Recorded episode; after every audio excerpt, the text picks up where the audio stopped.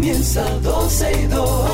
Sergio Carlos, Karina Larrauri llegan para darnos toda la información de los hechos, toda la diversión del momento.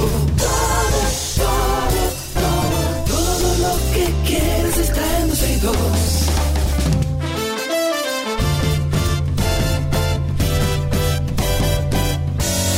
El reloj ya ha marcado las 12, comienza 12 y 2. Sergio y Karina Larrauri llegan para darnos toda la información de los hechos, toda la diversión del momento. Todo, todo, todo, todo, todo, lo que quieras está en 12 y 2. Hola Karina, ¿cómo estás? Tutto bene, tutto bene. Hoy es el día donde juega Argentina, así que llévenme despacio que estoy atenta a otra cosa.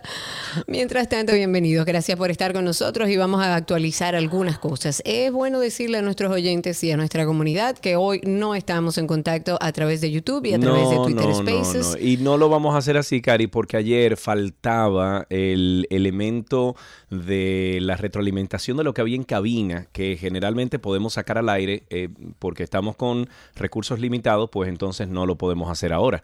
O sea que vamos a dejar eso hasta que ya estemos tú y yo normal donde estamos. Exactamente, y vamos a ponernos al día con las cosas que van sucediendo en nuestro país.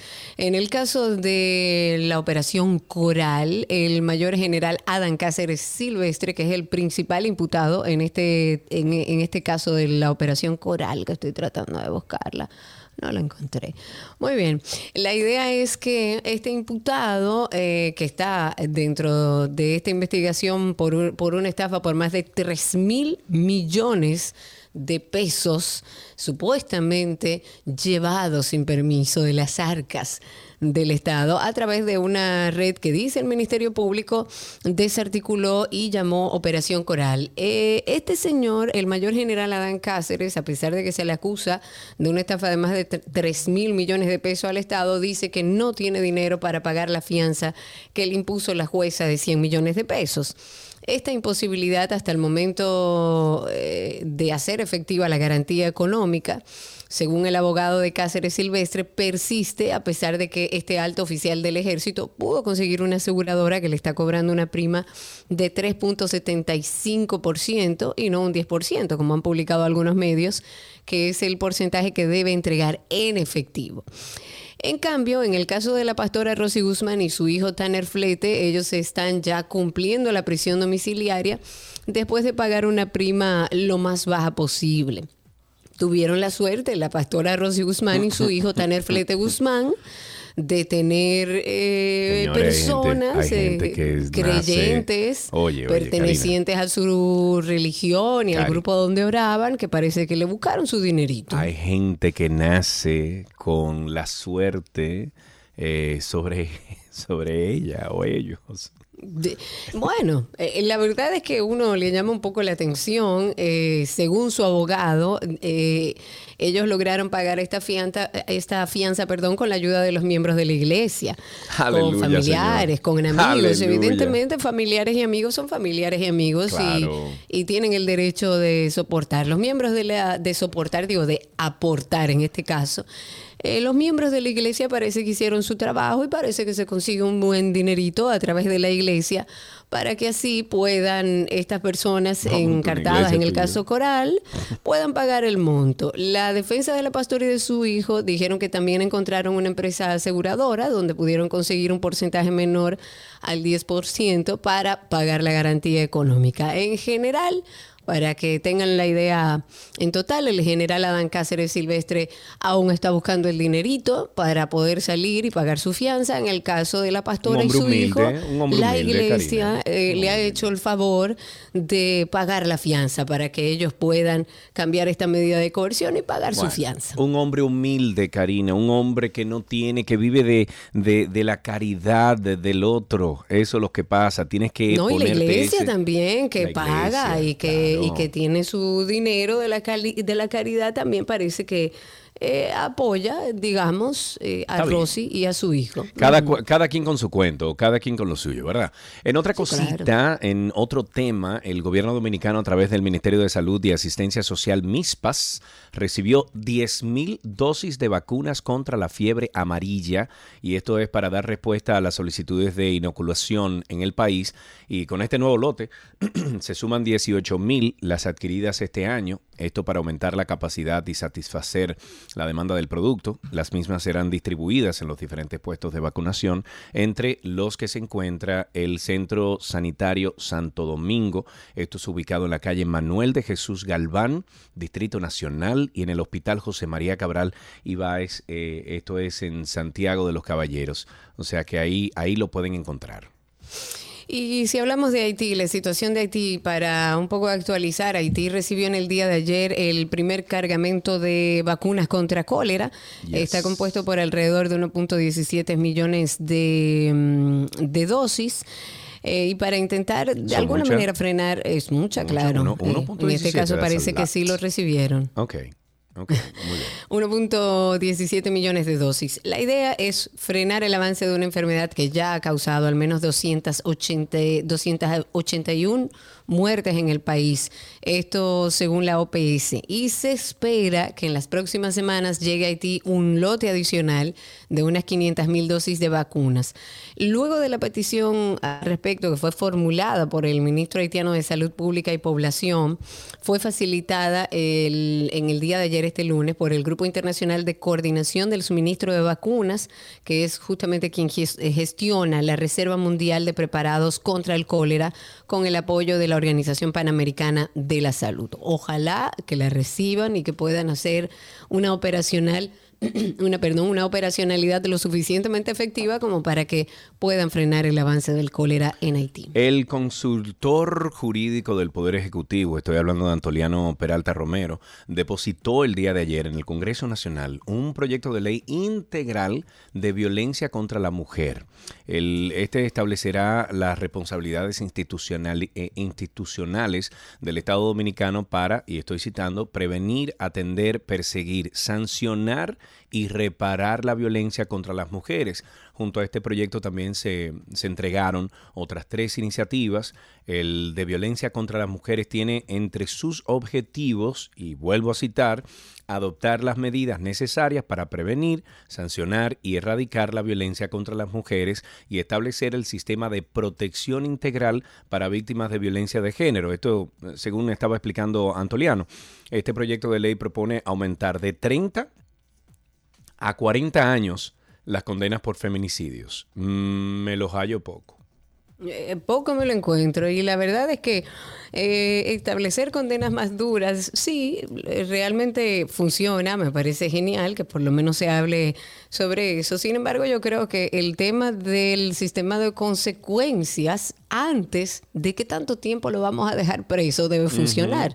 debe funcionar para todas las mujeres que van y denuncian, deben funcionar para todas aquellas que piden orden de restricción y deben haber Claro. políticas claras de protección a la mujer antes de definir si son 10, 15, 20, 30, 50 o cadena perpetua, desde mi punto de vista. Yendo- No conozco dentro del país ninguna política eh, clara alrededor de la mujer. Ok, yendo al tema anterior de las vacunas, me parece una pregunta bastante interesante que hace nuestra Carlotti Peralta y dice, ¿no sería interesante que para pasar la frontera se pidiera una constancia de vacunación del cólera?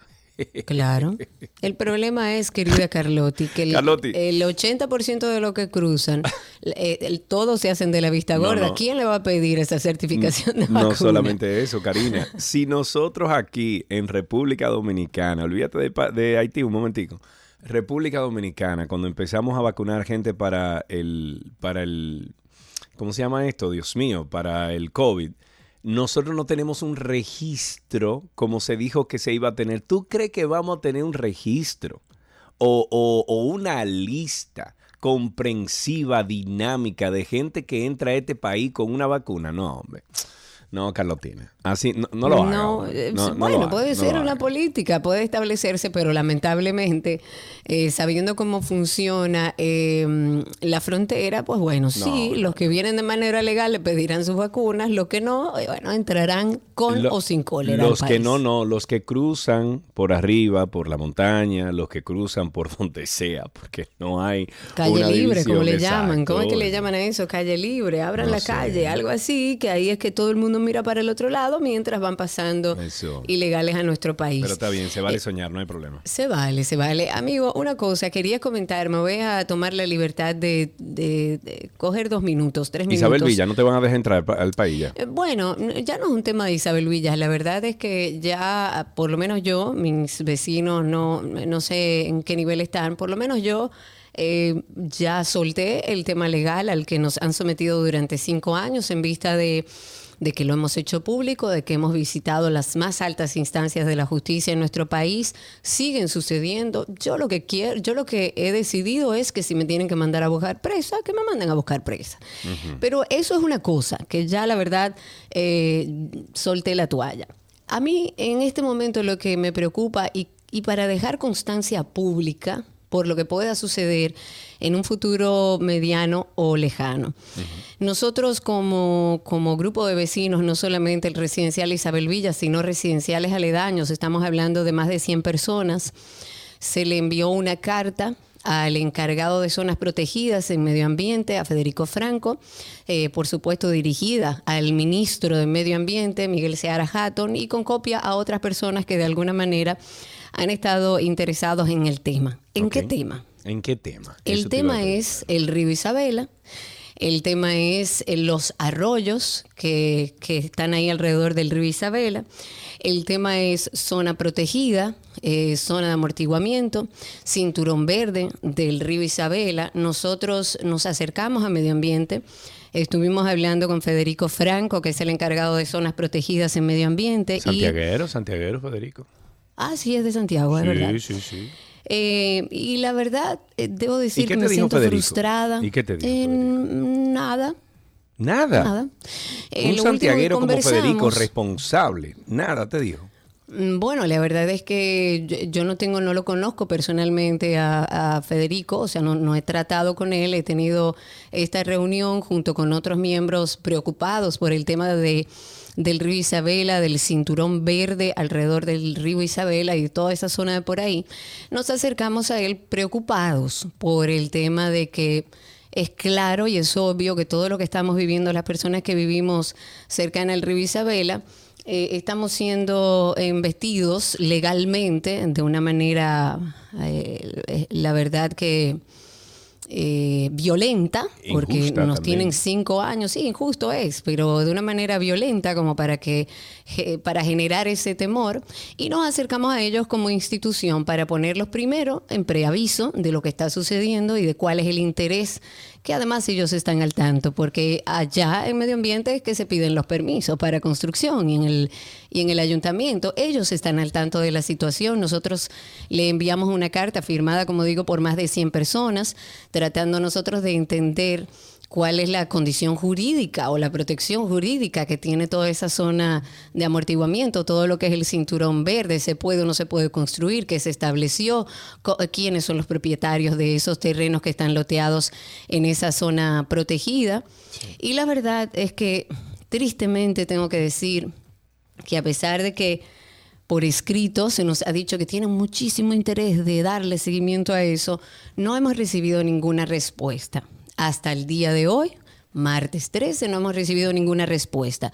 Lo digo porque ya llegamos yo creo que a un punto donde nosotros como ciudadanos hemos hecho nuestro trabajo, hemos, eh, eh, hemos sido responsables en acercarnos al medio ambiente, plantearle la situación que se está viviendo, eh, la situación legal a la que nos han sometido a nosotros porque debería ser el medio ambiente que es quien tiene que proteger eso, sino a nosotros, que hemos sido los ciudadanos que hemos estado alerta para proteger esa zona, nos han hecho esta embestida legal frente a medio ambiente que ya está al tanto y no hace nada. Entonces ya nosotros llegamos a un punto en donde entendemos que como ciudadanos hemos cumplido con la responsabilidad, lo que suceda con todo el cinturón verde, con el río Isabela y con todos los solares loteados que hay ahí y que empiecen a construir y que desaparezcamos el río Isabel y todos sus arroyos de la zona, ya no es responsabilidad de más de 100 ciudadanos responsables que firmaron una carta y se la enviaron al ministro de Medio Ambiente y al encargado de zonas protegidas.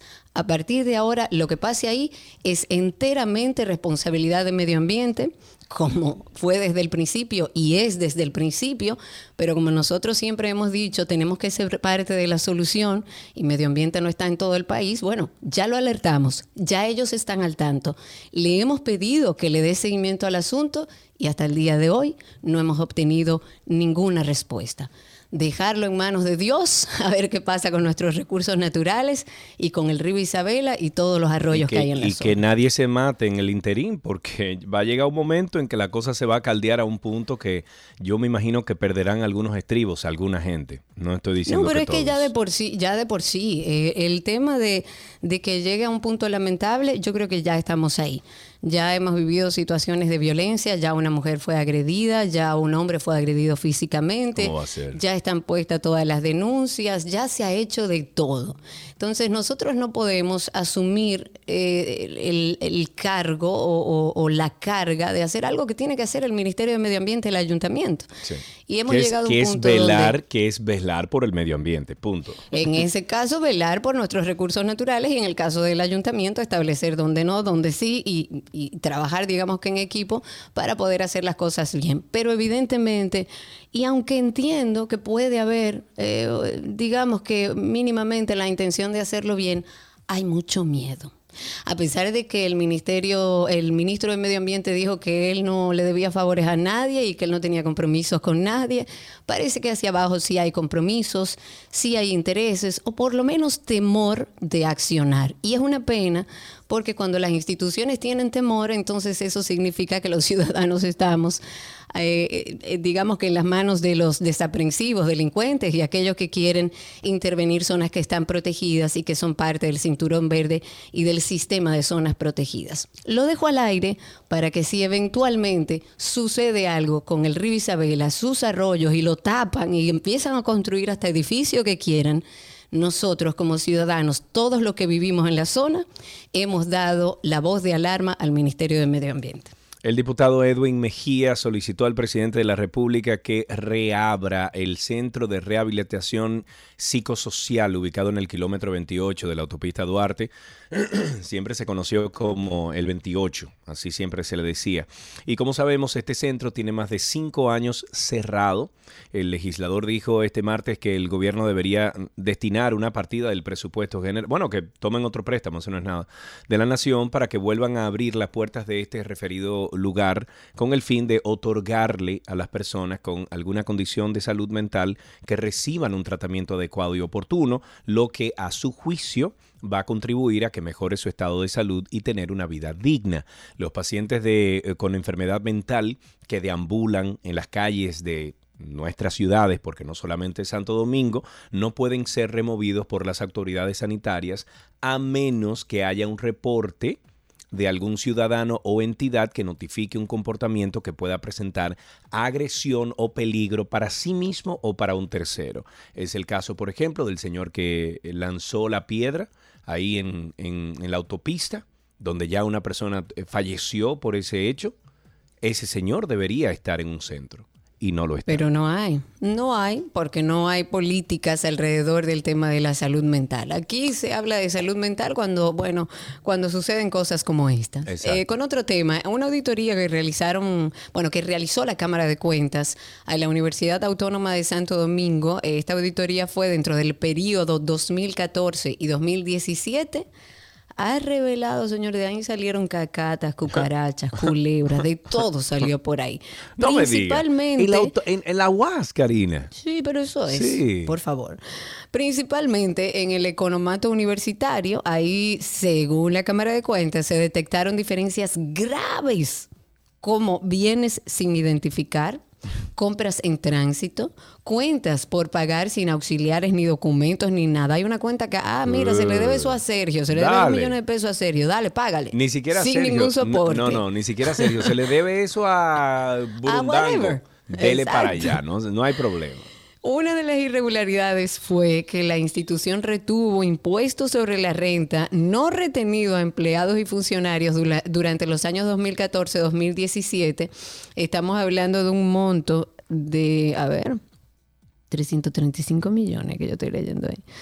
De 330 y casi No, 6 millones.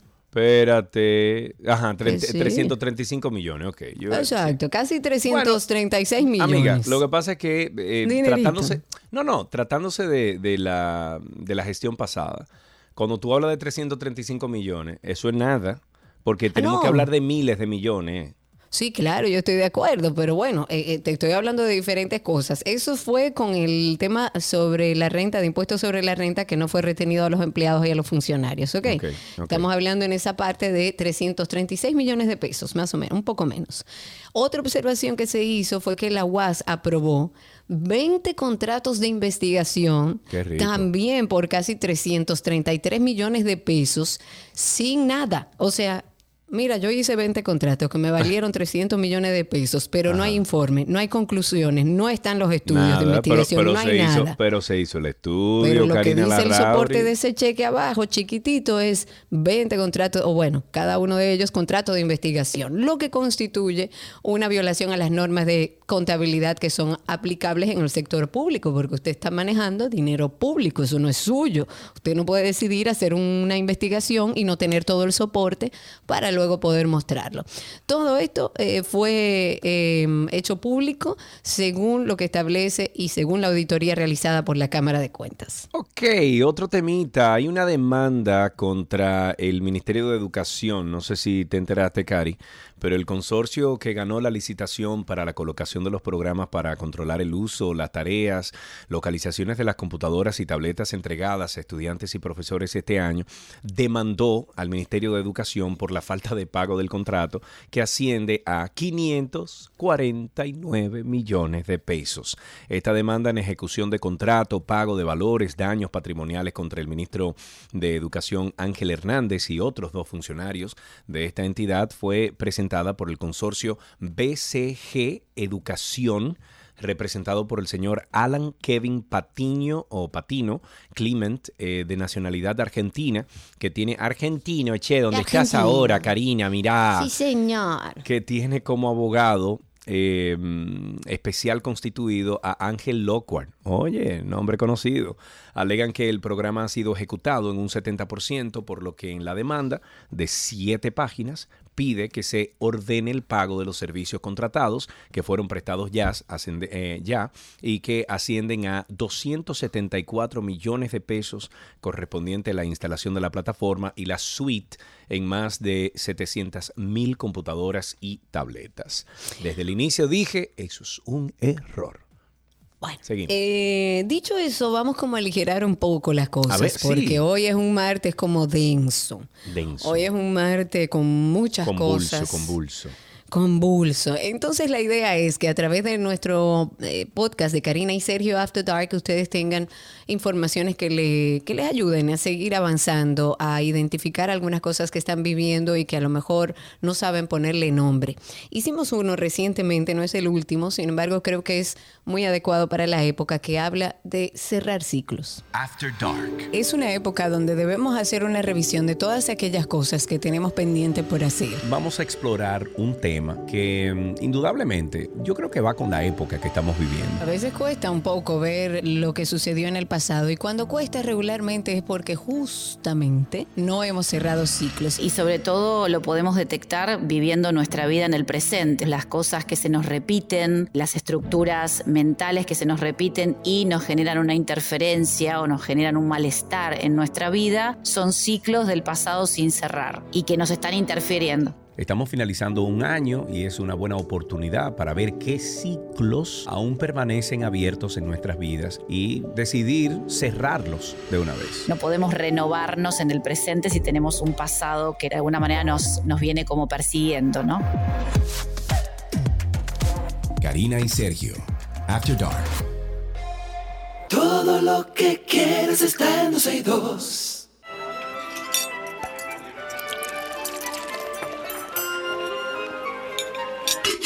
Ok, ulala, me oui, je mange a comida de Gabriela Paz, que es buenísimo, me oui.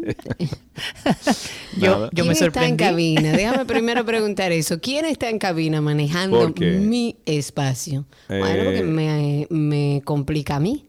Ah, bueno, tú ves que cuando uno le pone la mano si a la eres cabina. tú, te pido yo que no me le ponga yo la mano a la Yo cabina. no tengo la clave. Ok, estamos en nuestra receta del día. Está nuestra querida Gaby con nosotros. Una semana rica, dulce, porque estamos hablando de postres para estas fiestas. Gaby, bienvenida. ¿Y hoy qué preparamos? Muchísimas gracias. Vamos a hacer un postre que pudiera aparentar ser difícil, pero como diría eh, eh, Cooking con su química rarísima, pero no lo es. Porque hacer Parece un mousse- complicado, pero no pero lo no es. lo es. Exactamente. Es un mousse de chocolate que yo me encuentro que es un postre sumamente elegante, sumamente sutil, delicioso, obviamente para a quienes nos gusta el chocolate. Claro. Eh, y es, yo diría que no cae mal, porque luego de, de una comida, no importa si es suave, si es muy condimentada, si es muy... Ese, mm, esa textura que tiene el mousse y, y esa combinación que le vamos a dar con un poco de, de coñac o amaretto y, y un toquecito algo crujiente, mm, es divino. Así que ya saben que esta receta la van a encontrar en gabriela.reginato y también en la cuenta de 12 y 2. Vamos a necesitar 200 gramos de chocolate semidulce en barra. Para medir, ustedes compran las barras de chocolate normal y, y chequen el, chequenle el gramaje que tiene. Así ustedes saben cuántos van más o menos a necesitar.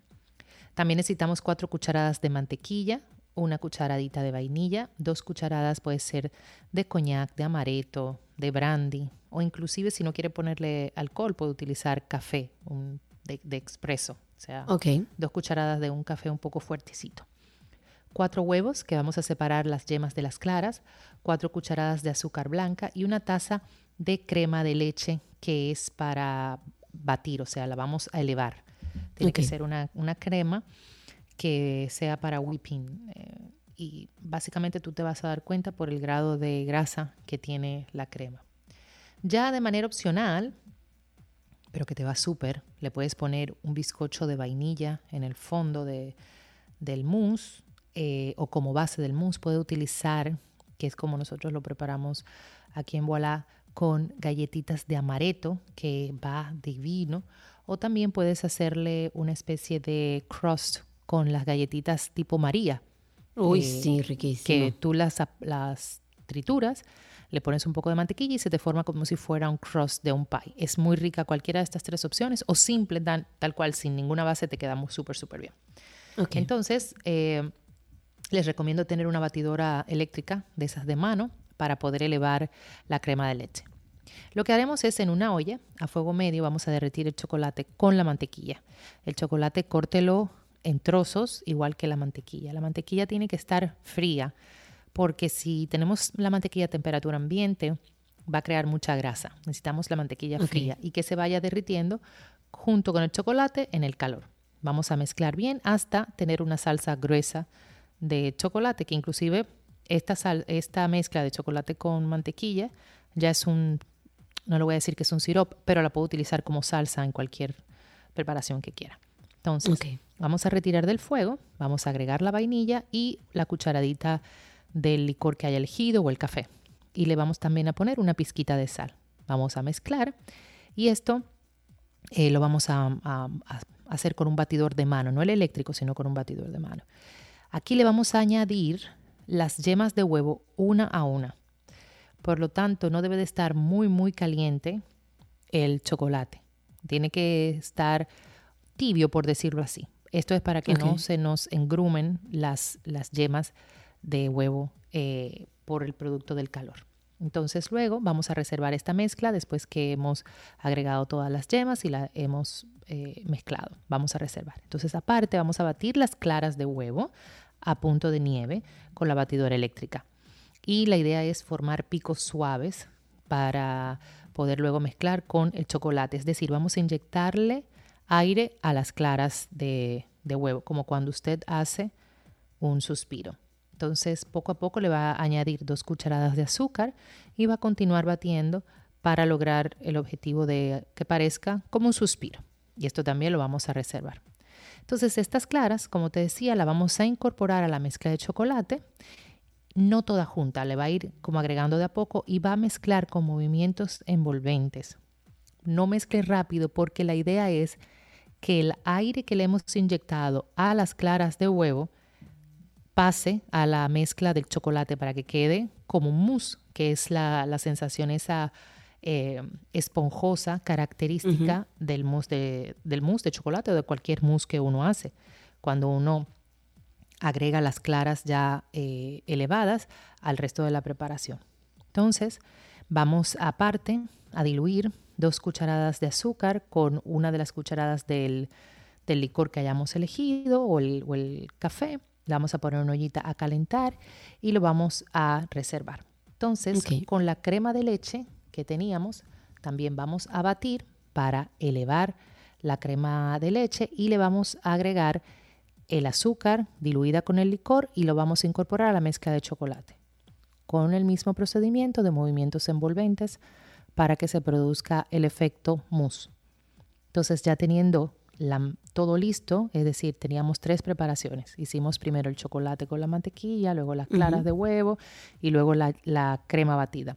Todo esto está listo, por decirlo así, mezclado y lo vamos entonces a llevar a nevera, mínimo tres horas, ya sea en un molde que tú puedas poner como base eh, un bizcocho de chocolate, unas magdalenas o simplemente galletitas las galletitas marías o simplemente nada y llevas a nevera y al momento de servir entonces le agregas las galletitas por arriba o las galletitas de amaretto, en fin, como lo quieras servir. Es delicioso. Si quieren lucírsela, les recomiendo que lo sirvan ya en envases separados, es decir, hay unos vasitos lindísimos que venden inclusive desechables Puedes poner tu mousse ahí, lo llevas a nevera, lo sirves con una galletita de amaretto, un toquecito de crema batida y voilà. Y voilà, un rico postre que ustedes pueden preparar en sus casas. Y tal como dijo Gaby al inicio, recuerden, las recetas de Gaby siempre están en nuestra página de 12y2.com, en el enlace o en el link que dice recetas. Pueden entrar también al usuario de Gaby en Instagram, gabriela.reginato, su página web que también tiene muchísimas y buenas recetas, gabrielareginato.com.do. Gaby, gracias. Un beso enorme y nos escuchamos mañana. Así será. Un abrazo grande. Gabriela Reginato estuvo con nosotros en nuestra receta del día.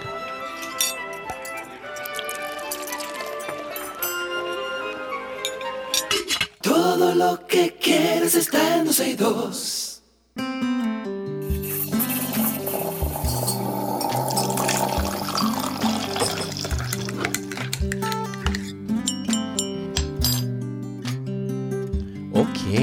suena ya la cucharita que le dice que estamos en cafecito, que hay que tomarse su cafecito. Aquí en Oregón son apenas las 8 y 58 de la mañana. O sea que me toca mi cafecito, déjame ver si yo encuentro uno por ahí. Mientras tanto, ustedes, nuestros amigos oyentes, pueden llamar al 829-236-9856, 829-236-9856, que es nuestro teléfono aquí en 12 y 2.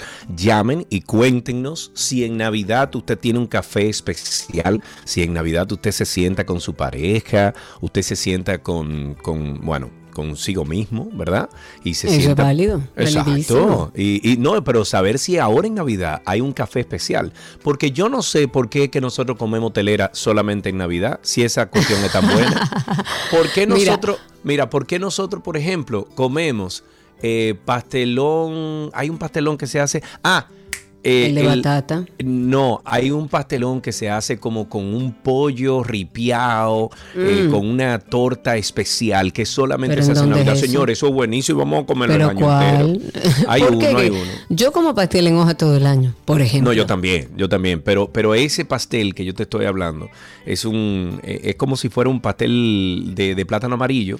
O, o un pastelón, perdón, de plátano amarillo, pero es un pastelón de pollo ripiado adentro con una salsa especial que solamente se prepara en Navidad. Amigo, pero ¿y por qué uno se tiene que restringir de esa Sea forma? feliz, Sea feliz. claro. Entonces, si usted tiene un, un café que solamente lo hace en Navidad, por ejemplo, aquí en Oregón, en la familia de Gaby tienen un, vamos a decir que una tradición, eh, creo que Mica también lo hace allá en Santo Domingo, y es eh, un, eh, un chocolate caliente con marshmallow y... ah, Qué rico, Dios mío. Oigan algo, hablando de Ya, bebidas así como eh, navideñas, hay unas, a propósito de Café Santo Domingo, en los Santo Domingo Café, hay una de eh, ponche de Nochebuena que es espectacular y otra que se llama Chispa de Año Nuevo. Vayan a probarlo porque están de verdad ambos deliciosos. Mientras tanto, en lo que ustedes llaman 829-236-9856, ¿qué ibas a decir? no, no, que se me- Ah. tengo la boca. Ok, sí, está riquísimo. México rompió el récord de la taza más grande del mundo esta semana y es que ahora Guanajuato posee el récord mundial de la taza de café más grande del mundo, luego de la preparación de 26.600 litros de café en la ciudad de León.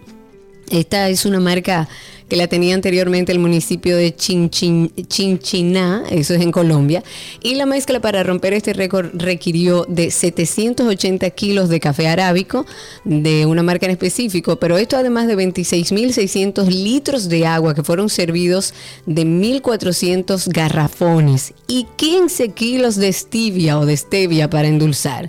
Esta taza de café más grande del mundo se preparó en un un contenedor gigante interior de acero inoxidable de 3.5 metros de diámetro y diantre. 3 metros de alto, para que tengan una idea. y tiene big. capacidad para 28 mil litros en forma de una, por es supuesto, espectacular taza gigante que fue hecha ahí con fibra de vidrio, espectacular. Vayan a buscar las fotos. Sí. La taza tenía 7.5 metros de diámetro y 7 metros de altura. Wow, eso es grande, definitivamente. 829-236-9856. 829-236-9856 es nuestro teléfono aquí en cabina. Llámenos y cuéntenos si hay un café especial que usted se toma solamente en diciembre y cómo es ese café y por qué solamente en diciembre. Yo te voy a 820 decir, yo a mi café del- de, Navidad le pongo más canela. Porque la canela yo no sé. ¿Por qué? que- ¿Pero por espera, qué? espera. El olor a canela a ti no te trae la Navidad. Yo no sé por qué a mí sí. El olor a canela, a mí me encanta la canela. Y si tú recuerdas bien, las pocas veces que tú fuiste a mi apartamento de Bella Vista, siempre había un velón de canela. Siempre. Bueno, pero a ti no te hace recordar la Navidad. Yo no sé por qué a mí me hace recordar Eh. la Navidad o si es parte de la Navidad y simplemente para mí es un hábito. Yo- pero yo que usualmente veo el café de greca negro y caliente, Sí. en Navidad le he hecho más canela. Más canela. Ok, tenemos una persona en línea. Tenemos en línea, a, déjame ver, Willy. Willy, buenas tardes. ¿Cómo estás, amigo? Buenas tardes, Karina, Sergio. Hermano, Siempre ¿cómo quise- está la vida que te ha dado quise tanto? Siempre quise sentirme, sentirme como un artista en esta sesión café. bueno, bienvenido. Miren, hay, hay algo interesante que los dominicanos tenemos por costumbre. Usted sabe que nosotros podemos identificar de lejos cuando está colando un buen café Santo Domingo. sí. Sí, señor. Sí, sí. casa.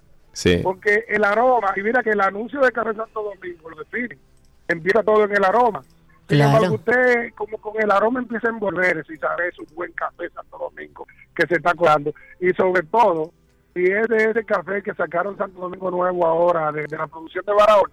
Ajá, Ay, ¿cuál es sí. ese? ¿Cuál es ese? No estoy enterado. Karina, ¿tú estás enterado? Sí, claro, hace rato tres- ya que lo tres sacaron. de café y tres clases de café que dice que son de, de los eh, cafeteros eh, eh, de Barahona. Hay De Barahona, sí. Polo, si mal no recuerdo, que es el que más me encanta. Ese cafecito tiene un olor que, que te envuelve tanto que ya tú con el olor sientes que ya estás satisfecho de haber tomado el café.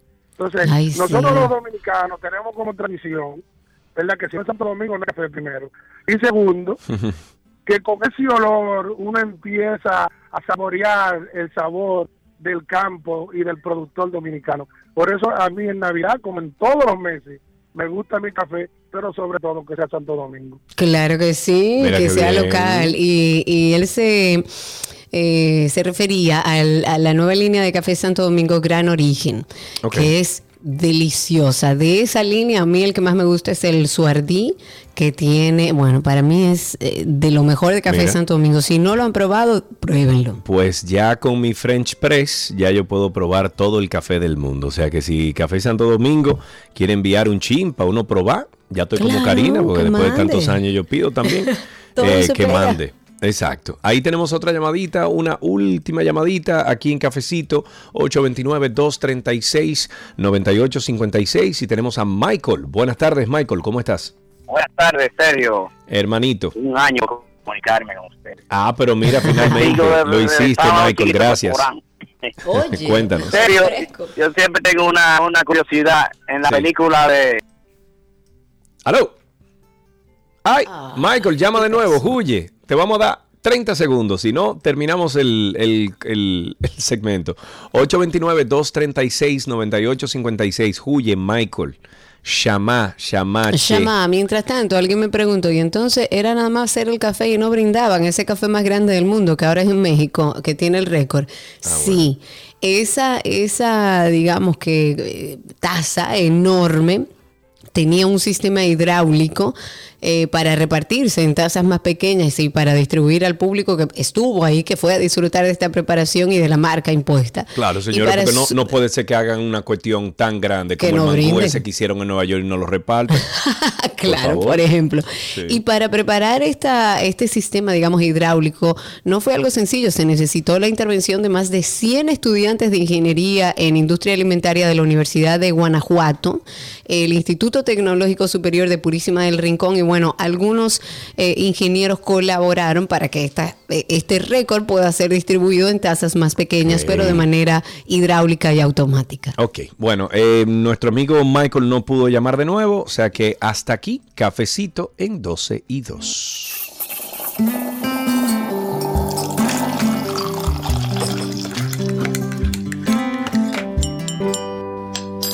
Todo lo que quieres está en 12 y 2.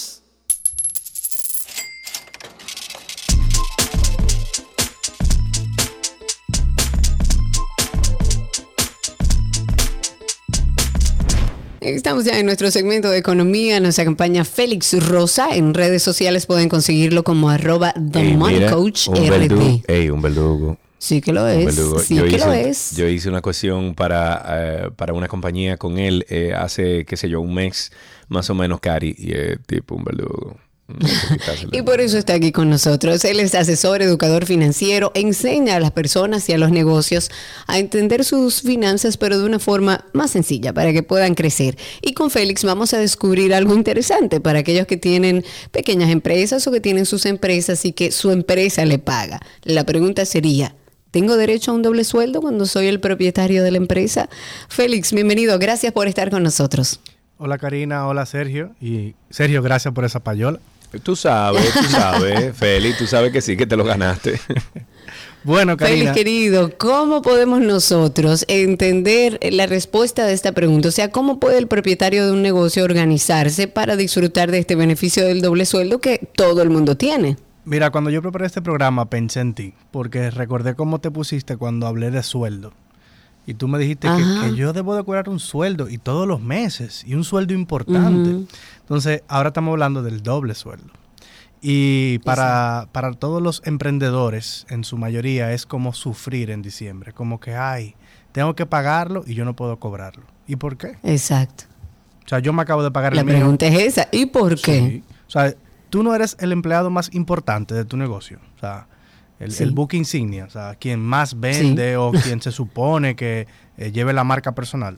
O sea, yo me acabo de pagar el doble ahora antes de venir para acá. Y la verdad es que muchos de estos tips van a funcionar mucho para el 2023 porque si ya el doble llegó y usted no hizo tarea, va a ser muy incómodo usted poder pagárselo. Claro, porque me imagino, Félix, que uno tiene que prepararse para, porque la pregunta que saldría así, como de manera alegre, es, bueno, ¿y qué pasa si yo nada más me alcanza el dinero para pagarle a los colaboradores su doble sueldo? O sea, ¿qué pasa en ese momento? A eso voy. Mira, eh, y qui- quizás si lo has hecho antes o quien nos esté escuchando que lo haya hecho antes, va a ser difícil de escuchar, pero se va a dar cuenta.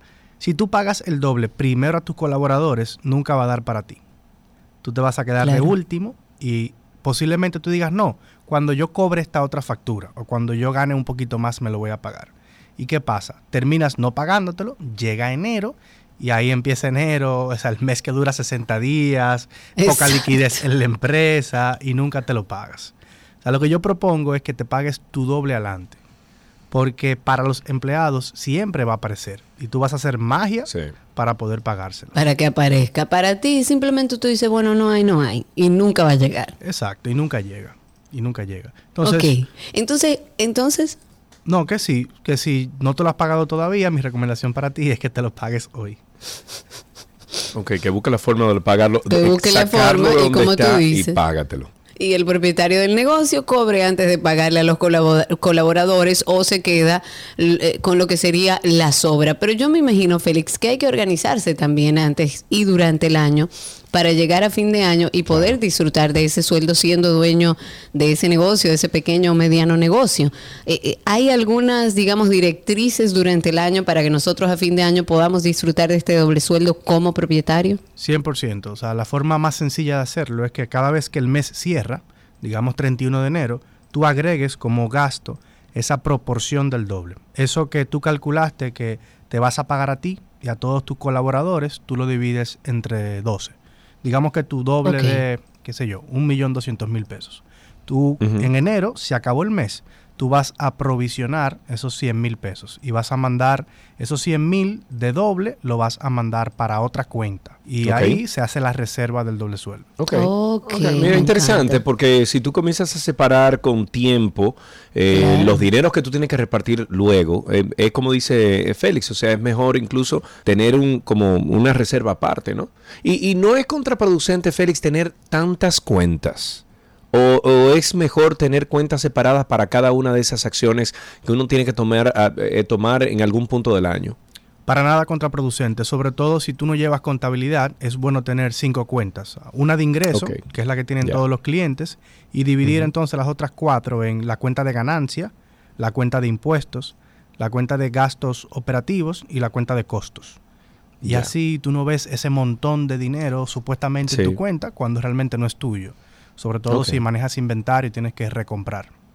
O sea que todo está ya visualmente incluso organizado y separado y eso te ayuda entonces en, en la misma repartición y, y- y reorganización de ese dinero. Sí, y lo que te cuesta son 55 pesos al mes, o sea, una cuenta de esas. Yo prefiero pagarlos a, a no saber cómo está mi compañía realmente. Ok, eh, hay una pregunta que se está haciendo aquí en, en redes que me están preguntando si se puede reinvertir el doble sueldo de la en la empresa. Eh, no, pa- para nada, porque se vuelve un círculo vicioso. Lo que yo recomiendo es que para no tenerlo tomando polvo en una cuenta, que esa liquidez se invierta a corto plazo en el mercado de valores. Pero si tú lo reinviertes en la empresa y ya no está en provisión doble sueldo, puede Sí. que la empresa no te lo devuelva y en diciembre Ah, estés exactamente claro, lo claro, mismo. Claro, claro, claro. Pero Eh, tú sí recomiendas que sentido. esa provisión del doble, por ejemplo, a mediados de año yo puedo ponerlo en un plazo o en algún producto que me deje algo, pero a sabiendas de que ese dinero está ahí y que previo al doble sueldo ese dinero va a estar hábil. Exactamente. O sea, evita tentaciones primero, que tú digas, déjame traer tal Claro. mercancía. No, ya está invertido. Y No, claro. Lo que tienen que cuidar es eh, que el plazo de vencimiento sea como máximo noviembre. Ok, Ok, exacto, noviembre, exacto. ¿Qué se nos queda, Félix, para aquellas personas que están manejando pequeños negocios, medianos negocios, eh, con este tema del doble sueldo para el señor en jefe o señora en jefa de, esa, de ese negocio? Mira, yo te diría que si ya te llegó la presión del doble y tú dices, mira, es que en la cuenta no hay, no solamente ni para pagarme a mí, sino para pagarle a nadie y tengo que pagarlo ya el 15. Yo diría que como recursos tienen factoring, si hay alguna factura que ya se haya emitido y todavía no se haya cobrado, se puede hacer un factoring con esa factura, si, si el cliente lo permite. Y que, Que, también... que hay compañías que se dedican a eso eh, eh, exclusivamente aquí en República Dominicana. Sí, y, y es un préstamo bastante noble porque es como tú dices, ok, este préstamo se va a autopagar tan pronto el cliente pague. Entonces no me quedo con claro. él ocho meses, diez meses, sino lo utilicé ahora para el doble y salí de eso. Ok, ok, muy bien. Bueno, pues Félix, como siempre, muchísimas gracias por todas estas eh, recomendaciones que haces a través de este programa. Ah, ¿Algún curso que venga? Yo me imagino que en diciembre tú tomas un, un recesito, ¿verdad que sí, Sí, Félix? en, en diciembre los clientes no están en eso. O sea, están en- Ok, en, fiesta. yo desde- Estamos en gastar, no Claro, en ahorrar, Claro, ni en ahorrar. organizar. Pero entonces en enero vienen donde Félix dice, Félix, mira, eh, me pasé en diciembre, entonces viene el problema. Entonces en enero ya tienes algún, algún curso programado para que la gente sepa que lo- el, el que hizo en diciembre, a lo mejor hay alguna solución en enero para ello. Lo recoja, claro que sí. Inversiones 101 va a tener un lanzamiento en enero, que es un programa online para que la gente aprenda a invertir paso a paso. Así corrige un poquito de lo que hizo en diciembre. Me encanta. Exacto. Bueno, más información en arroba The Money Coach RD. The Money Coach RD. Félix y su equipo tienen, pero incansables cursos que usted puede tomar eh, eh, físicamente, o sea, presencial. Usted lo puede hacer online. Muchísimo. Entre The Money Coach RD. Félix, un abrazo, hermano. Gracias. Chao. Hasta aquí, Economía en 12 y 2.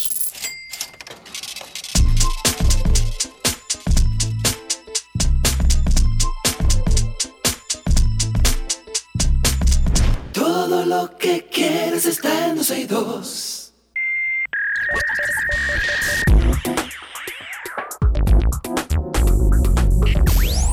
Esto es lo mejor de la web y tenemos dos herramientas o dos informaciones de la web que tienen que ver directamente con eh, todo lo que tú haces al día a día. De eso se trata el segmento. Twitter, por ejemplo, yo creo que... ¿Cuántas cuentas de Twitter hay en República Dominicana? Mira a ver, Alan. Yo no tú puedes- sé. porque yo sé que Facebook son 7 millones, 8 millones, una cosa así. Eh, más de 6 millones de Facebook, pero no sé de Twitter. Creo que por ahí andan los datos, a ver si Alan puede conseguir eso. Bueno, pues Twitter ha comenzado a implementar Community Notes. Esto se trata de una función conocida por Birdwatch desde el 2021, bajo la dirección del exdirector ejecutivo de la plataforma, Jack Dorsey, eh, quien también, ah, mira, Alan dice que hay, no, imposible, tiene que haber más, di que 666 mil usuarios.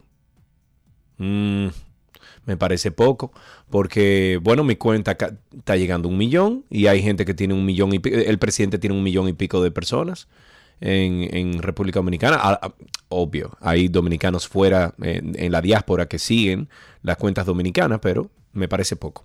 Bueno, pues esto se trata, el Community Note, esto fue Jack Dorsey que lo dejó ahí, quien también buscaba combatir la información errónea. Los moderadores que participan en este programa pueden agregar anotaciones a estos tweets para dar un poco de contexto, los usuarios regulares pueden votar si encuentran el contenido útil.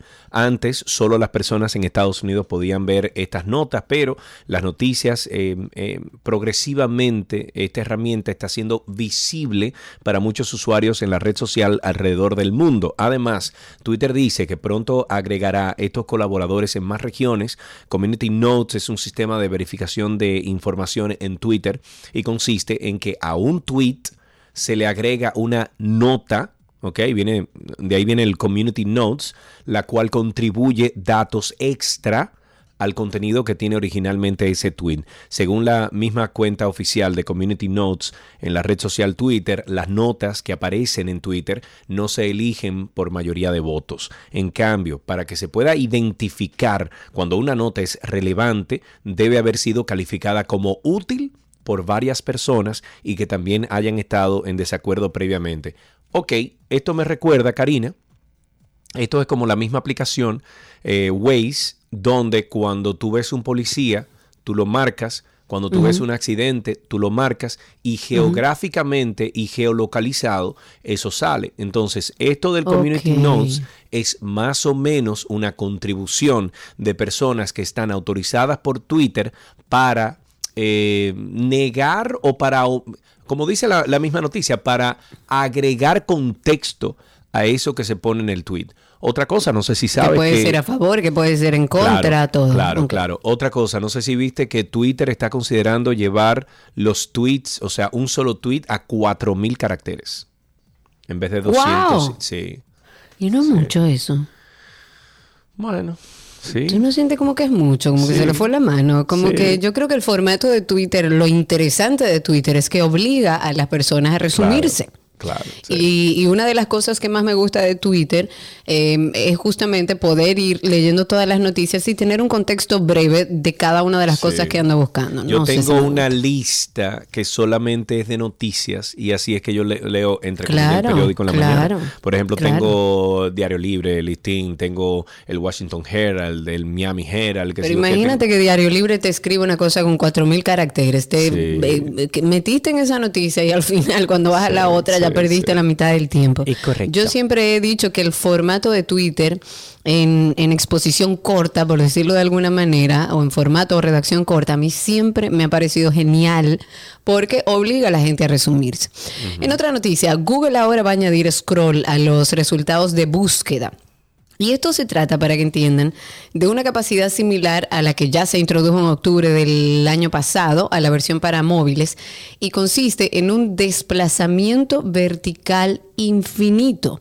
La inspiración para esta nueva modalidad de visualización de resultados parece imitar eh, lo que ya conocemos como eso, como scroll infinitos habituales, sobre todo en redes sociales, donde por más que usted avance en ese desplazamiento, siempre va a continuar apareciendo nuevas publicaciones, sin interrupción alguna y sin una segunda página en la que continúen los contenidos.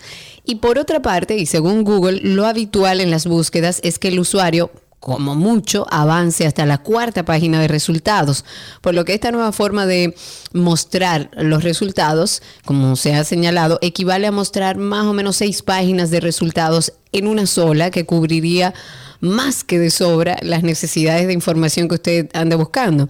El propósito de este cambio sería proporcionar una mayor velocidad en las búsquedas y en teoría, digamos que dejaría a un lado las primeras páginas de las búsquedas menos relevantes. Ok, bueno, ahí tienen ustedes dos informaciones que tienen que ver exactamente con la web y que puede de alguna forma afectarnos.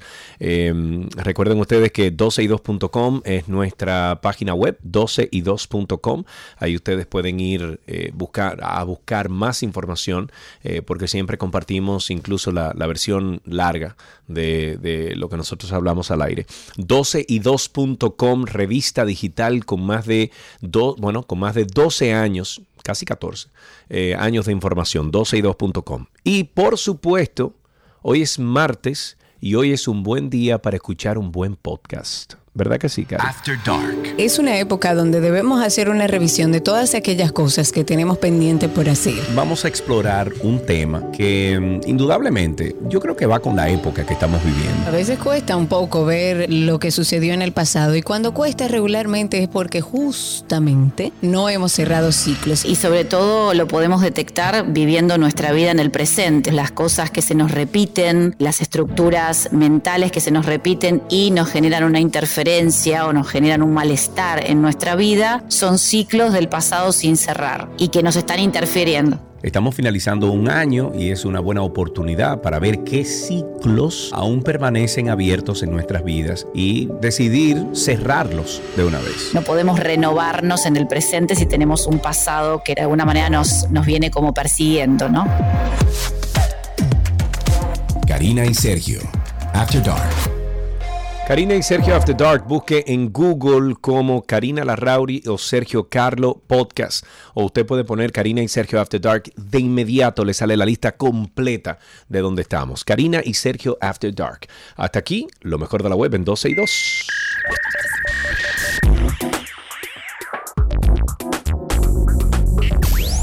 Todo lo que quieres está en 12 y 2.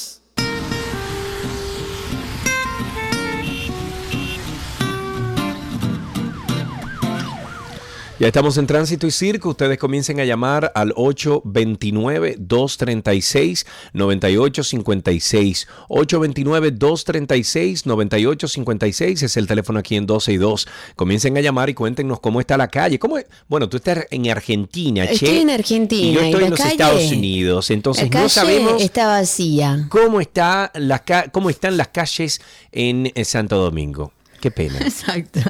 Bueno, cuéntenos, ¿cómo está todo allá afuera? 829-236-9856, 829-236-9856. Comentar que hubo un motorista que resultó herido luego de ser derribado con un, un casco de seguridad por un agente de una patrulla motorizada de la policía que le ordenó espérate, detenerse. Espérate, espérate, espérate. Tú me estás diciendo que el policía le lanzó el casco al tigre. ¿Eso es lo que tú me estás diciendo? Ujú. O sea, para va- vamos a poner todo en contexto. Vamos a ponerlo en contexto. Esto pasó eh, cerca o en las inmediaciones del kilómetro 13, ahí en la autopista Duarte. Fue grabado desde un carro y su conductor, al ver la situación, pues bueno, le causó curiosidad. Y el video que anda circulando en las redes sociales se puede ver cómo inicialmente esta patrulla ordena a este conductor de motor que pare, que viajaba acompañado de, de hecho con otro caballero. Eso fue todo en los alrededores de la entrada del sector Los Ángeles. Eh, no se sabe hasta el momento o se desconoce la identidad de los civiles y las razones por las que la patrulla los detuvo. La Policía Nacional no se ha pronunciado al respecto pero seguimos entendiendo que faltan eh, tecnificación y recursos para la policía, para los agentes del DGCET y para todos aquellos que trabajan en el sistema de consecuencias en nuestro país, porque la verdad es que eh, parecería una chance que un policía tenga que utilizar su casco, lanzárselo o utilizarlo para poder lograr que un motorista que a nadie le sorprende que haya seguido de largo, porque aquí pasan frente a los policías en rojo, claro. pasan frente a la misma Correcto, autoridad del correcto, en rojo, correcto. que no le haga caso si lo mandan a parar, es algo que ellos deberían estar acostumbrados tú Sabes también. que si un policía en los Estados Unidos, creo que en, en la mayoría de los casos eh, de, de los eh, estados, si un policía eh, le cae atrás, por ejemplo, a un motorista y por mano de diantre, ese policía que va en esa patrulla le topa el motor y el, el ciudadano se cae, ese policía puede ir hasta preso, Karina, inmediatamente. Sí, pero no, no de ideas aquí, que todavía No. la policía no está tan organizada como para que eh, se defiendan desde Pero ese punto de Lo vista. que, los pasa, lo que pasa es que el policía no debe nunca agreder al ciudadano. Ahora, si el ciudadano se pone eh, violento, entonces tiene que neutralizar la situación, pero no ¿Y qué nunca, pasa si te mandan agredir. a parar y tú no te paras? No, te tienen que caer atrás, entonces, hasta el momento donde tú te puedas eh, o puedas neutralizar el, el- el asunto, pero tú no puedes tirarle un casco de protector Pero es o que después un- de que un- hay una persecución, se estima o se debería entender que ese señor, ese señor anda evadiendo algo. Sí, Porque lo si a mí me mandan a lo- parar, yo me paro. Lo que pasa es que si tú pones en peligro a otra persona que está transitando en la calle, Ah, entonces, sí. entonces no vale la pena lo que estás haciendo con, con esa persona. Ahora, que le puedes caer atrás, caerle atrás. Claro que sí, caerle atrás hasta las últimas consecuencias, pero tú no puedes topar y ese tránquelo. El Claro. que se vaya, usted lo tranca tres años, en lo que se averigua el caso. Y después, entonces, eh, porque es que el tema está en que queremos hacer cosas sin haber trabajado la raíz. Usted quiere pagar a un motorista que nunca lo acostumbró a pararlo, que está acostumbrado a vivir como chivo sin ley, que anda en contravía frente a la autoridad, que se cruza en rojo frente a la autoridad, que se sube y se monta en las aceras y frente a la autoridad y nadie le hace nada, entonces él entenderá que si lo mandan a parar y él decide que no se va a parar, pues bueno, tampoco le va a pasar nada. Ahora- lo primero que tenemos que hacer y de lo que tenemos que hablar aquí es quién y en qué momento se le van a poner reglas a los motoristas, a los carros públicos y a los vehículos pesados. Espérate un momento, porque yo estoy viendo el video y esto nada más pasa en República Dominicana, man. O sea, además, el que está Descríbelo. No, no, no. eh, vemos a dos motoristas, o sea, dos motores, ¿verdad? Con, con cuatro personas, dos y dos. Hay dos agentes, eh, en este caso están vestidos de negro los dos, le están cayendo atrás a estas dos personas que están en otro motor y van, pero peleando. Y el tipo que va atrás, el, el, el oficial que va atrás, le acaba de dar tremendo fuacatazo en la cabeza al conductor del al ciudadano y lo tumba. Eso es ilegal por Al ciudadano, todos eh, al ciudadano que se fue. al ciudadano que se fue, pero tú no puedes que, agredir que al asumo es un delincuente, porque si usted sigue de largo o lo algún- de alguna manera está pero- violentando la o ley. sea, que tú estás diciendo que tú estás a favor de que ese oficial No. agreda No. al, al conductor. No, ¿Y yo no lo estoy de acuerdo diciendo, con las entonces? agresiones policiales. Ahora, Óyeme, ese señor si puede yo ser te lo mando que a sea, parar- Cari, pero no- pero ok, si yo te mando a parar y tú no te paras, yo te sigo hasta Ya el para mí tú eres un momento. delincuente. Correcto, hasta el último momento, pero yo no puedo sacar mi pistola y jalarte a tiro. Yo no puedo sacar el casco de- del conductor que está adelante violentando la ley para darte un, para darte un vejigazo a ti. O sea, yo no Eso puedo como oficial violar la ley. Eso es, eso es falta de entrenamiento, eso es falta de, de recursos que sigue te- eh, teniendo la Policía Nacional, el DGC. No hay recursos. Ayer hablaba un oyente que nosotros aquí lo habíamos hablado con anterioridad, de que los agentes del DGC se paran en mitad de las autopistas. Hasta el día que se lleven a anda- pal y entonces ese día, ah, Exacto. mira, se lo llevaron. ¿Por qué? Porque no se ha diseñado un sistema de consecuencias que funcione con el agente o sin el agente. Y el agente no tiene recursos. ¿Por qué? Porque usted le pasa por adelante y usted y ese agente del DGC ve que usted anda a 200 kilómetros por hora y no puede hacer nada. No, no, Nada, nada. porque ¿quién lee la 829 placa? ¿Quién lee la quién? Se tiene que parar en el medio de la calle para poder poner la infracción. 829-236-9856. 829-236-9856 es el teléfono aquí en 262. Llamen ahora, estamos en tránsito y circo. Apenas son la, bueno, es la 1 y 50 en República Dominicana, 9.50 hora Pacífico y 8.50 en Argentina. Es una más, una menos. Estoy perdido. Es una más aquí, querido. Una más, ok, son las 2 y 50 en Argentina. Pero tenemos una llamadita antes de pasar a este corte comercial. Tenemos a alguien en línea. Buenas tardes, saludos, dando caco. Ahí ¿cómo tú dando caco. ¿Qué es lo que hay, Sergio? Tú sabes que estamos felices por. Gracias, men. Gracias, gracias, gracias. Vamos hosteando para que tu estadía sea positiva por ahí. Amén, Dios te oiga, da rodilla, da rodilla, por favor. Estamos, estamos. Mira, tú sabes que esta técnica de la policía, del salve quien puede y resuelve como sea, aquí nada más yo veo que los policías toman una medida, y es que si la que está revoltosa es hembra, buscan una policía hembra. Después, arréglatela como tú puedas, neutralízalo a la trompa o con lo que tú tengas en la mano, pero no, no hay ninguna, ninguna eh, metodología para eso. Y ahora están agregando el cacazo. Bueno, ya estuve dando caco. Así es que estamos la cosa. Karina parece que le voy gusta este método.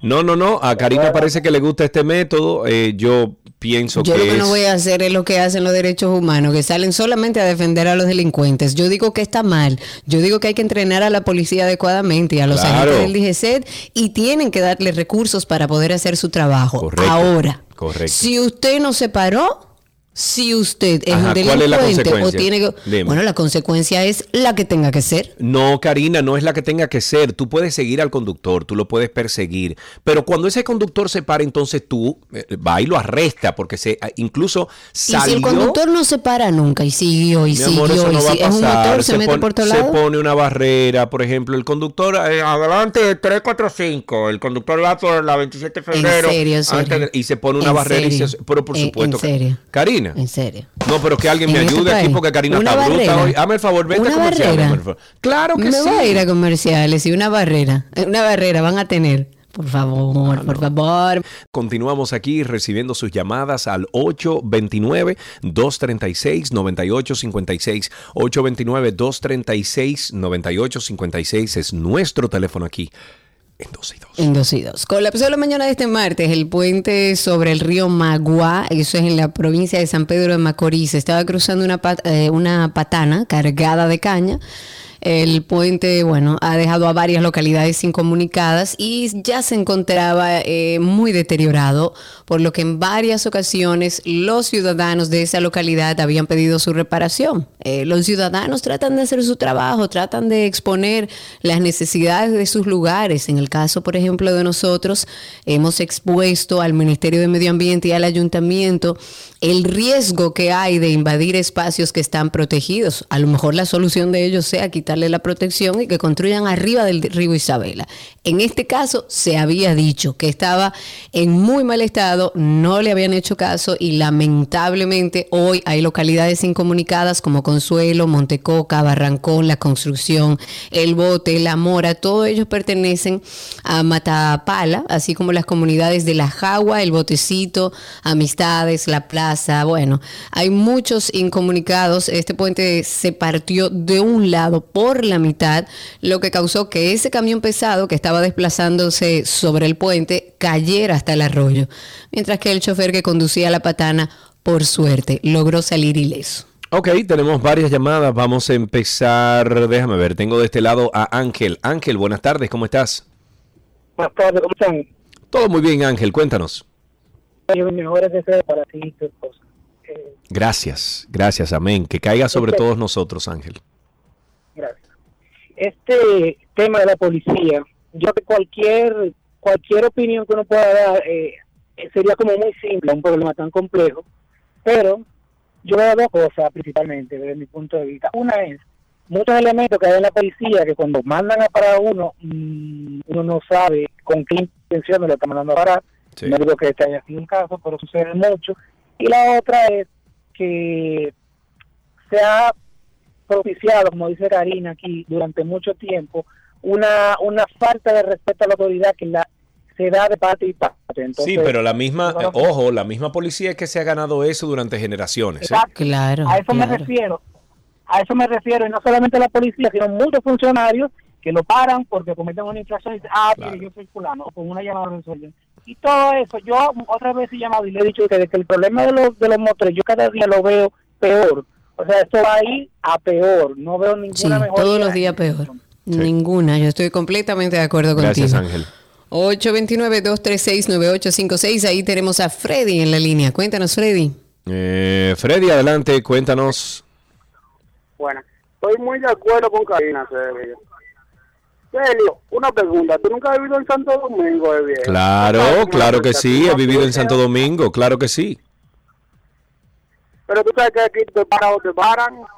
Nunca te de acuerdo Sí, con la mi vida, pero, pero imagínate tú, por ejemplo, que un día tú chipiaste y no te paraste y te agreden. No, eso no, puede es ser chipear. así. Eso no es chipear. No, Karina, no. Karina. No, no, chipear es cuando se te olvida algo. Cuando usted lo para, la autoridad, usted se tiene que parar. No, no, no. Ahí Y si usted no se para, la única oportunidad en la que yo he dicho, y es parte de po- del por qué hoy no se le tiene tanto respeto a la policía, es el tema de cuando, no sé si se sigue haciendo, pero hubo una época donde los policías, para conseguir lo suyo, lo que hacía era que se ponían en lugares muy oscuros, era la boca del lobo donde te paraban, y a lo sumo usted puede decir, mire, no vemos allá adelante a lo claro, pero usted no puede, si la autoridad lo para y usted se va, usted evidentemente algo hizo. Ok, Algo otra hizo. llamadita. Tenemos a Pedro en la línea. Buenas tardes, Pedro. Adelante. Buenas tardes, Sergio y Karina. Mira, el comentario mío es rápido. Los fines de semana viendo una proliferación de, de esos buggy, de esos camami, esos artical, Sí, robando en sí. la capital. Esos vehículos ninguno tienen ni placa, ni matrícula, ni seguro, ni nada de esos papeles. Y Bueno, perdón, te, la- te corrijo, Pedro, no es así. Muchos de ellos sí lo tienen, lo que pasa es que no se la ponen la placa, pero por ley, vehículo que anda en la calle, vehículo que tiene que tener sus papeles, y te lo digo con, con conocimiento, porque cuando yo he tenido vehículos de esos, siempre han tenido su seguro y su placa. Pero me imagino que él se refiere a que no la tienen exhibida. Ah, eso es otra cosa. Claro. Eh, Entonces, si no la tienen exhibida, yo interpreto que no la tienen. Que no la tienen. uno. Es Segundo, correcto.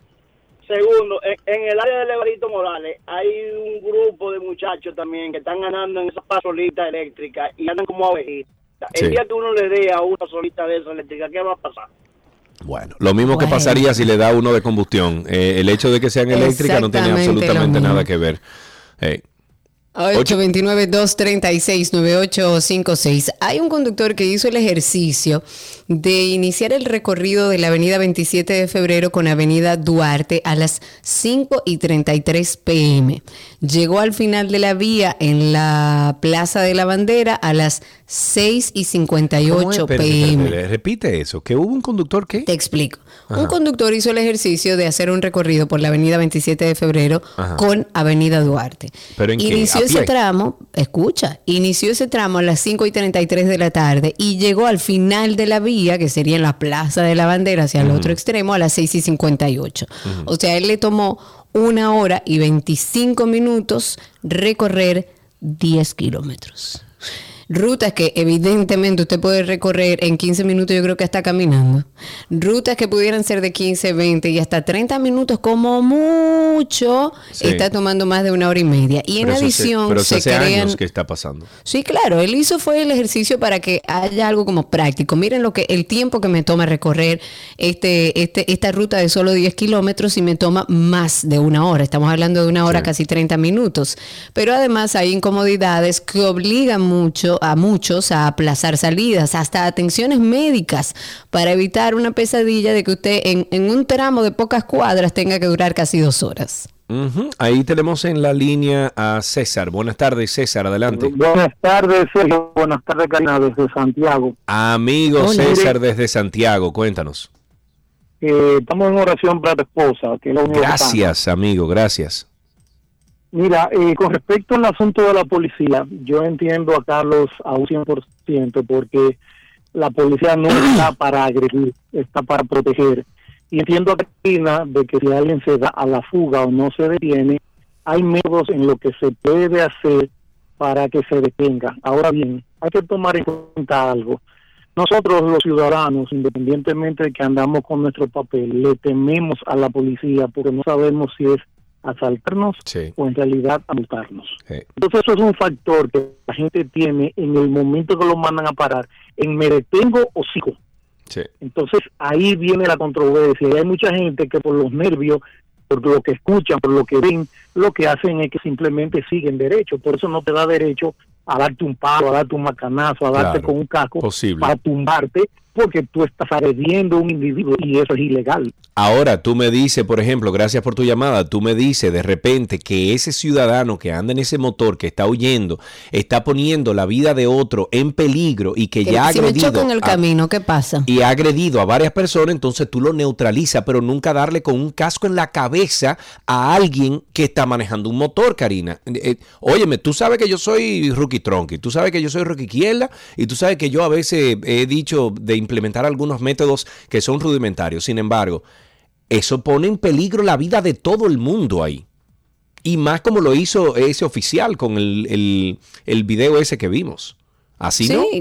Ojo, eh, nunca he estado de acuerdo con la violencia policial y no lo estaré nunca. Ahora, ¿cómo solucionamos el problema si la policía, los agentes del DGCET y ninguno de los que trabajan en seguridad tienen herramientas? Usted lo sigue. En ese caso, por ejemplo, esos dos oficiales, nada papá, cuando tú te pares, yo te agarro. Punto. Olvídate que él se tiene que parar, en algún sitio se tiene que parar. Y ya, pero nunca agrede- a- agredir así al, al conductor. Tenemos otra llamada, tenemos a Miriel en la línea. Buenas tardes, Miriel. Hola, ¿cómo están? Bueno, estamos aquí Sí, Estoy de debatiendo. acuerdo contigo, Sergio. Ah, bueno. Sí. No es posible que las autoridades eh, se den a respetar haciendo lo incorrecto. O sea, si los policías se van a volver delincuentes, con más razón yo no me voy a parar si un policía me va a parar. Claro. O sea, no es la forma. No. Si tienen que darle los recursos a la policía, estamos clarísimos. Pero hay, raz- hay razones por las cuales la gente a veces no se para y no es porque tenga algo que ocultar. Yo pre- yo le tengo miedo a la policía. O sea, a mí me para la policía y yo digo, conchale, ¿estoy en peligro parándome o siguiendo? Porque no estoy segura. Y eso se sabe que pasa en este país. Pero Entonces, mi- hay que bueno. buscar otras formas y los empleados de cualquier empresa, policía o lo que sea, hacen su trabajo hasta donde los recursos se lo permitan. ¿Tú ves? Entonces Right. ya eso es una responsabilidad del Estado que tampoco se le puede descargar a la policía, de que ellos tienen que hacerlo sí o sí. Es que si no le dan los recursos, ¿cómo lo van a hacer? Así es. Eh, Muchísimas gracias por tu llamada al 829-236-9856. ¿Cuánta? Ah, bueno, tenemos que despedir ya el, el segmento. Agradecemos muchísimo todas las llamadas de nuestros amigos oyentes aquí a 12 y 2. Hasta aquí, tránsito y circo.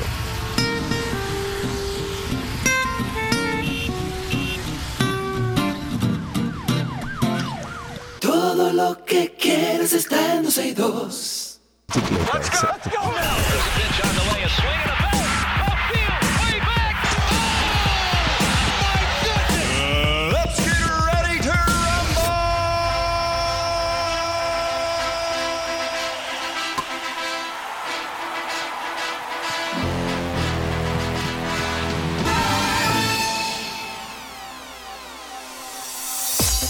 Ande el diantre, Karina Larrauri.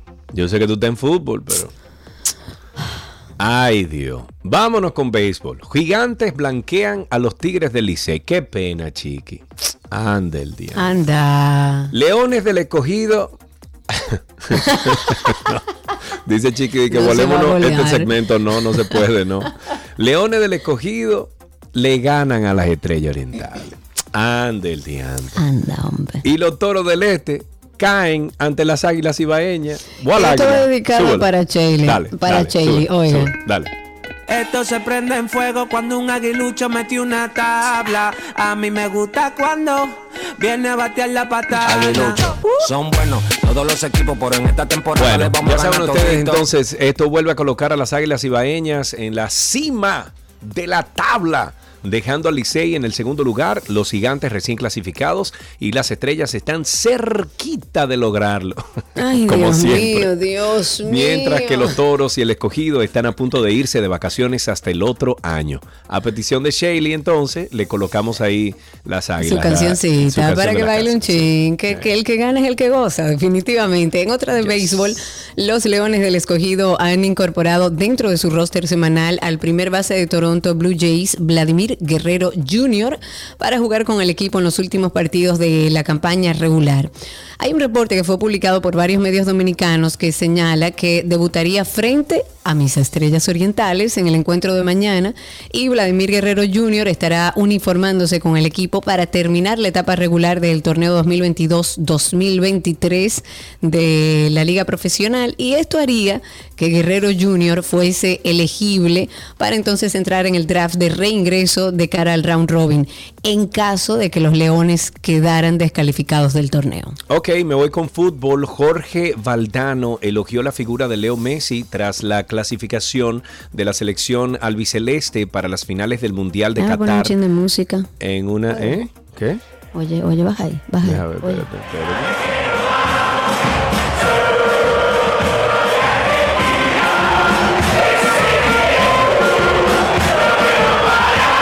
Eso es lo que estaba bailando Fede y Ole, Mati, ole, ¿verdad? Soy Cada día te argentina. quiero Ok. más. Bueno, en una entrevista concedida a la cadena de televisión argentina TIC Sports, en donde dijo que Messi está mostrando la esencia del fútbol, está más conectado que nunca con la gente y mostrando el carácter que siempre ha tenido.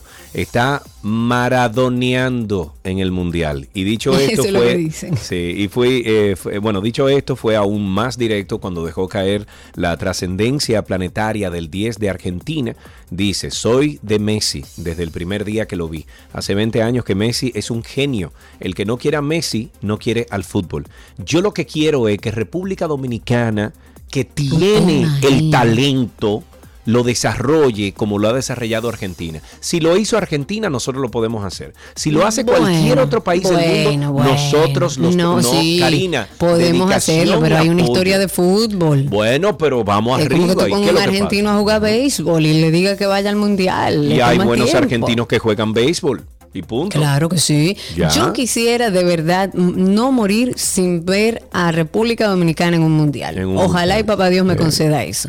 En Fórmula 1, en Fórmula 1, Ferrari ha generado un terremoto de cambios de cartas en los despachos de la Fórmula 1 y todos los anuncios se han producido este martes.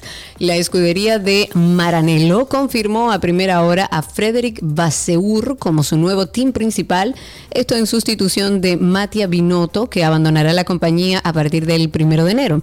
Alfa Romeo confirmó también la salida de Baseur y dijo que Andreas Seidi será el nuevo CEO de la estructura, que en el 2026 se convertirá en la escuder- escudería oficial de Audi en la Fórmula 1. El ingeniero alemán deja McLaren después de cuatro temporadas de progresos, aunque la casa de Woking ha reaccionado rápido y ha confirmado que Andrea Estela, hasta ahora director de rendimiento, será parte del nuevo team principal. Ok, básquetbol fuera de acción con una lesión de tobillo desde el pasado 4 de noviembre. El jugador de los Indiana Pacers, Chris, eh, Chris Duarte, se acerca a regresar al tabloncillo.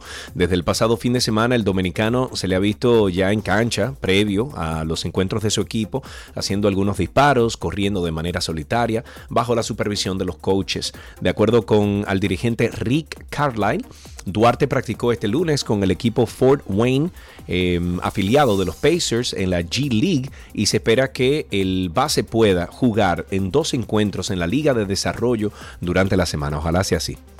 Que así sea. Y finalmente en tenis, el premio a la jugadora del año de la Asociación Femenina de Tenis fue concedido a la polaca Iga Swiatek quien se encuentra en lo más alto ahora de la clasificación mundial. Esta deportista de solo 21 años ganó por primera vez el premio a la mejor tenista del 2022, luego del ranking que realizó o, o realizado por los votos de los miembros de los medios internacionales y también alcanzó el premio a la mejor tenista novata en el 2020 que fue en el Abierto de Francia y el Abierto de Estados Unidos, uno de los Grand Slam de esta temporada, al igual que los torneos WTA, Qatar Open, Indian Wells, Miami Open, bueno, y todos los demás. Y alcanzó el trofeo en el San Diego Open, completando la temporada con 8 copas y 67 victorias. Esta tenista polaca ganó un éxito en el tenis femenino con su racha invicta de 37 juegos, siguiendo así a Serena Williams de los Estados Unidos. Con esto finalizamos estas noticias del mundo deportivo aquí en 12 y 2.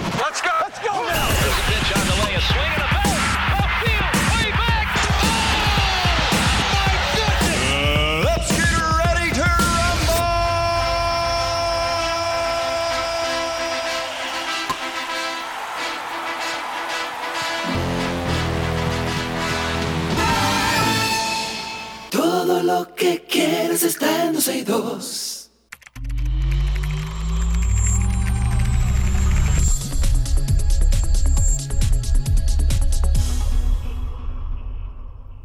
Estamos en artículos tecnológicos y de inmediato vamos a hablar con nuestro amigo experto en tecnología, nuestro amigo Orlando Prieto. Orlando, ¿cómo estás, amigo? ¿Todo bien por aquí? Estaba, quitado, ¿verdad? Tú tienes rato ahí eh, con nosotros. Orlando, eh, como siempre, repasamos las últimas eh, informaciones del mundo tecnológico contigo, pero antes había un tema pendiente. ¿Ya revisaste lo de Drive, Google Drive? ¿Lo arreglaron el asunto? Estamos trabajando en eso. Ok, Estamos trabajando chévere. en eso ahora mismo. Pareciera que no. Todo indica No, que no, no, ahora mismo. no, no, parece que no. Hay un, hay un tema de prueba, pero todo indica que no. Ok, O sea eh, habíamos tocado el tema con... ya desde la última vez que conversamos. Habíamos tocado el tema con Orlando hace aproximadamente dos o tres semanas de que Google Drive, que es una bueno, una, una plataforma que utilizamos muchas personas que intercambiamos eh, con diferentes local- localidades, eh, intercambiamos data o, o archivos, eh, tenemos unos, vamos a decirle que son unos folders virtuales donde tenemos ahí mucha información y bueno, a partir de, cierta, de cierto tamaño, esta aplicación no está sincronizando. Entonces esto ha representado un problema muy grande. Exclusivamente en macOS Ventura. En la última versión de, de macOS es el problema específico en archivo de más de 500 megas. Eh, o sea que nada, un caso bastante específico, pero suficientemente incómodo como para... Muchacho, un lío. Pero bueno, vámonos entonces con algunas de las noticias que tienes ahí, amigo. Google Chrome hi- hizo la implementación ya en su última versión, la de 108, por fin, de lo que son los passkeys. Los passkeys son como una clave de acceso, donde ya no tienes que utilizar en todas las páginas que lo permiten, que ya hay muchas, eh, empezando por PayPal, eBay, páginas así.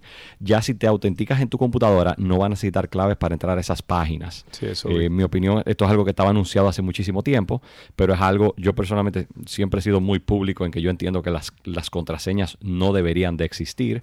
Hay Ujú. Muchos mecanismos ahora mismo de autenticación. Y bueno, cualquier equipo que tenga un tipo de acceso biométrico o una clave segura, en el caso de los móviles ya hay muchísimo biométrico desde huella y cara. Entonces, básicamente ellos van a empezar a permitir eso, que eh, sigue siendo, como dicen, un, un próximo paso al fin de, de las contraseñas. A mí me encantaría siempre, Eh, por se ejemplo... puede configurar directamente en Chrome. Sí, a mí me encantaría siempre, por ejemplo, eh, un, eh, un, un- un chequeo biométrico, como dices tú, eh, ya sea la huella, ya sea la cara, lo que sea, pero siempre como un pin. Eh, tú sabes, porque también hay gente maldadosa Sí. en este mundo. Hay, hay dos cosas, hay, hay dos, dos mecanismos, pero el PIN es muy cómodo con la biometría, eh, un token que sea sencillo, eh, con que hagan dos, pero ya la realidad es que la contraseña es muy, muy, muy fácil de, de una forma u otra de comprometerla. Eh, ahora mismo se han visto unos casos eh, eh, conocidos, y bueno, hay muchos documentados en internet, de personas que le han robado el, el dispositivo. Y, y tú dices antes, bueno, el- por lo menos antes te, te robaban el dispositivo y si no tenían la clave para abrirlo, no hay problema. Pero hasta en un restaurante que tú pones el pin, Sí, si no lo abres sí. con la cara, en la cámara se ve claramente cuando estás presionando, porque se ponen, eh, eh, como dicen, se prende el, el de color blanco grande cuando le das al número en muchos casos, dependiendo del dispositivo. Entonces, nada. Mira, me están de- pidiendo de por aquí, existir. pregúntale a Orlando si él tiene alguna aplicación, déjame ver. Si él tiene alguna aplicación que cuando le ponen la clave al celular tome una foto. Ah, pero eso el mismo teléfono lo hace, ¿no? Eh, no sé ahora mismo en iOS, para ser sincero, en Android hay muchas. Habría que buscar ahora mismo. Yo tengo años sin usarlas. Anteriormente se usaban mucho para que si alguien los desbloquea, tomar una foto. No Sí. sé si todavía están permitidos en los API. Puedo, puedo buscarlo y, y decirlo para la semana que viene, a ver qué tal, porque es un tema un poquito eh, delicado. Mucho, anteriormente era súper común y hasta que tú ponías una alarma eh, para ver si alguien lo tomaba, el Sí. celular, y sonaba eh, nada. Pues, Ok, bueno, pues para la semana que viene entonces apúntalo por ahí. ¿Qué otra noticia tienes?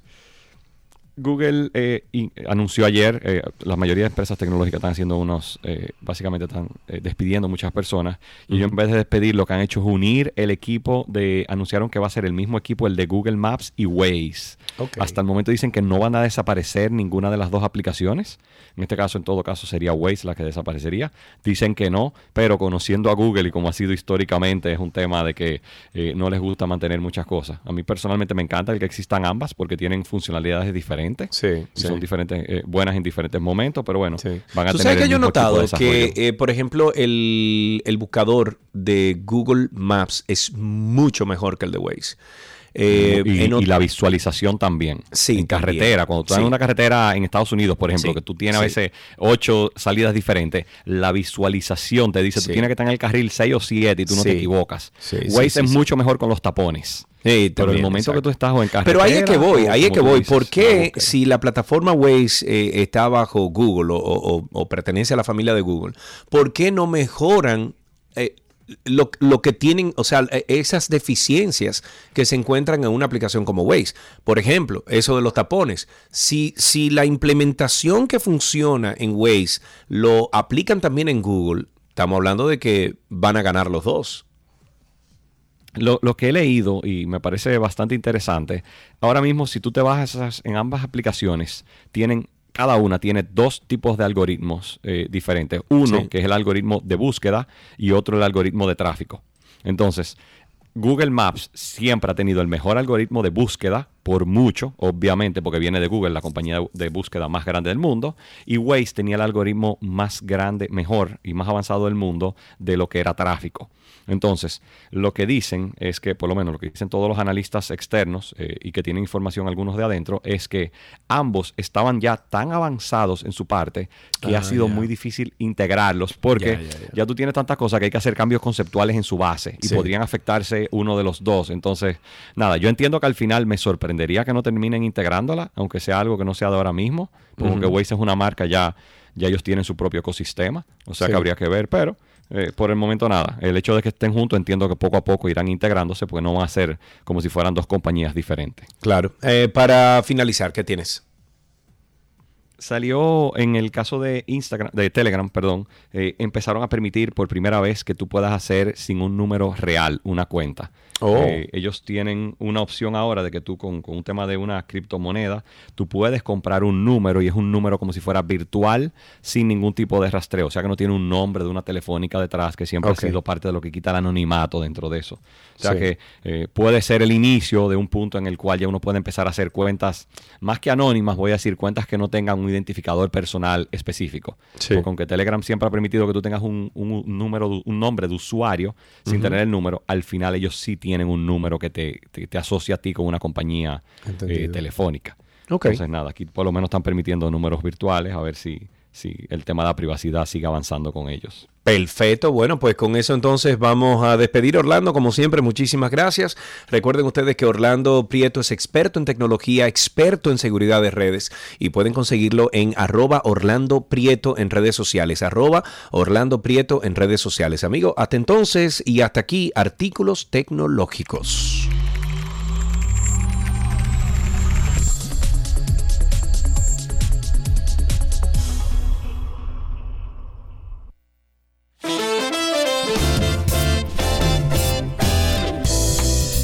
¿Y qué? ¿Que tú vas para el, estadio? No, qué estadio, muchachos, es en Qatar. Yo voy donde mi cuñado a ver el mundial, donde mismo lo vi, porque tú sabes que aquí son muy cabalosos, hay que hacer exactamente lo mismo, el- la Ah, misma ya. ropa interior. Si ganaron, tiene que- la misma ropa Sí, sí, sí, interior. hay cosas muy particulares en Argentina Oh. sobre el ¿Y cuánto tiempo tú tienes poniéndote esa ropa interior, Karina? Al silencio. Señores, deseenle suerte a Wow. Argentina, el único país de América que continúa en el mundial. Será hasta mañana. Sergio Ok, Calla. Adiós, Chao. bye bye.